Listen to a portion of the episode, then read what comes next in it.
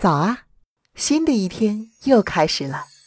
我是楚笑，欢迎打开今天的新知日历。十五年前，我们去店里买东西；八年前，淘宝流行起来；五年前，团购平台火了，外卖也普遍了。这两年，很多人体验了一站式的生鲜超市、无人超市、海淘体验店。细数起来，我们才发现，在互联网飞速发展的这十几年内，我们的购物方式一直在悄无声息的变化。今年最火的名词之一就是新零售了。顾名思义，新零售就是新的零售模式，是2016年马云提出来的。马云说，未来属于新零售，而不是电子商务。看来，新零售不等于电子商务，更不等于开网店。那么，什么是新零售呢？今天我们就来跟你科普一下这个名词。首先可以肯定的是，新零售肯定是依赖于互联网而存在的一种商业模式。宏观的说，它是把线上的流量、实体店的体验、物流的连接等等结合起来，让商品的生产、流通和销售更加的连贯融合，再结合人工智能、大数据等技术，形成一个完善的生态圈。这样讲可能不太好理解，我们再身临其境的感受一下。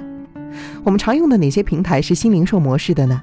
其实现在还处在新零售概念发展的初期，所以这两年出现的新的购物平台多少都沾了新零售的边儿，又很少有哪个能被称为是百分之百的新零售模式。在业界比较被认可的新零售平台包括盒马生鲜、网易严选、小米优品等等。再比如瓜子二手车要做的体验店，也算是新零售的探索。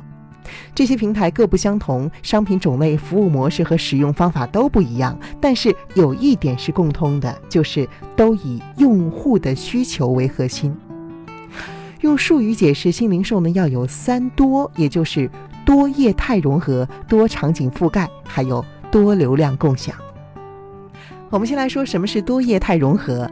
多业态融合是说，新零售不像传统的零售一样局限于特定的销售种类，可以让一个店或者是一个平台既卖化妆品，又有母婴用品，又能找到家具、全球美食、烹饪工具、减肥产品等等。这样一个特定身份的顾客，比如说女性白领，就能够在这里找到她所需要的所有东西，而不用去跑很多的店。网易严选和小米优品就是两个多业态融合的例子。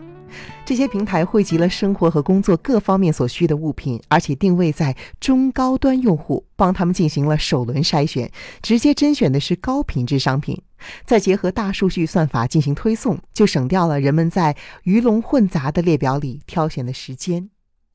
我们再来说说什么是多场景覆盖。这个多场景主要是指新零售打破了时间和空间的限制，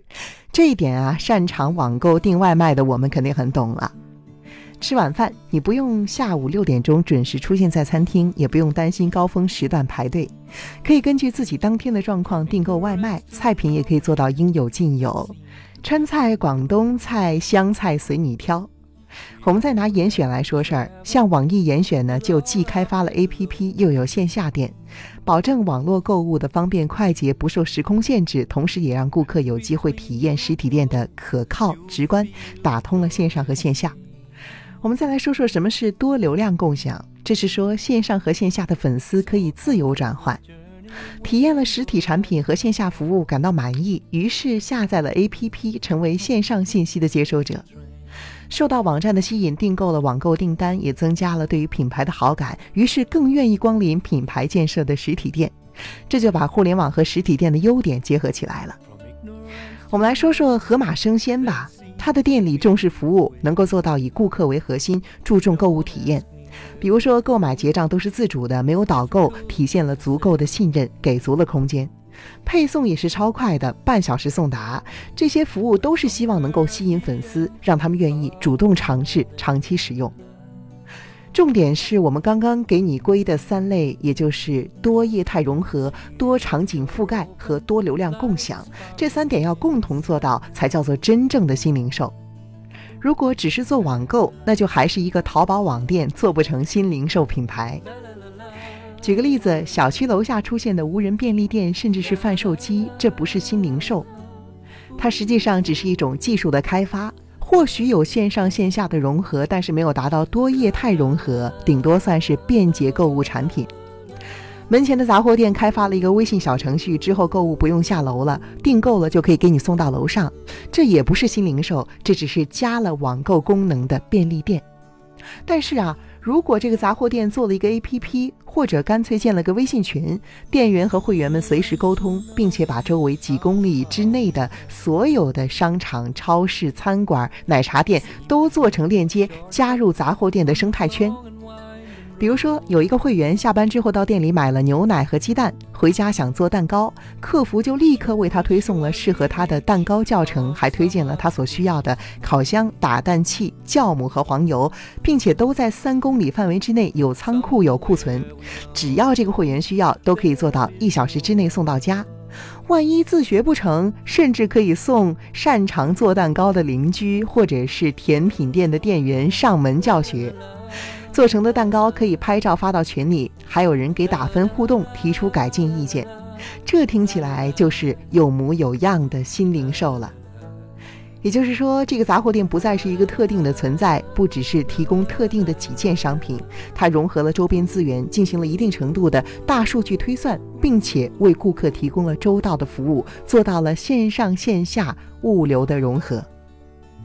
现在你一定对新零售的概念有了初步的了解。最后需要提醒的是，这本来就是近两年正在衍生的新概念，我们也不需要太着急为它下定义、限制它，才能够给它更加广阔的发展空间。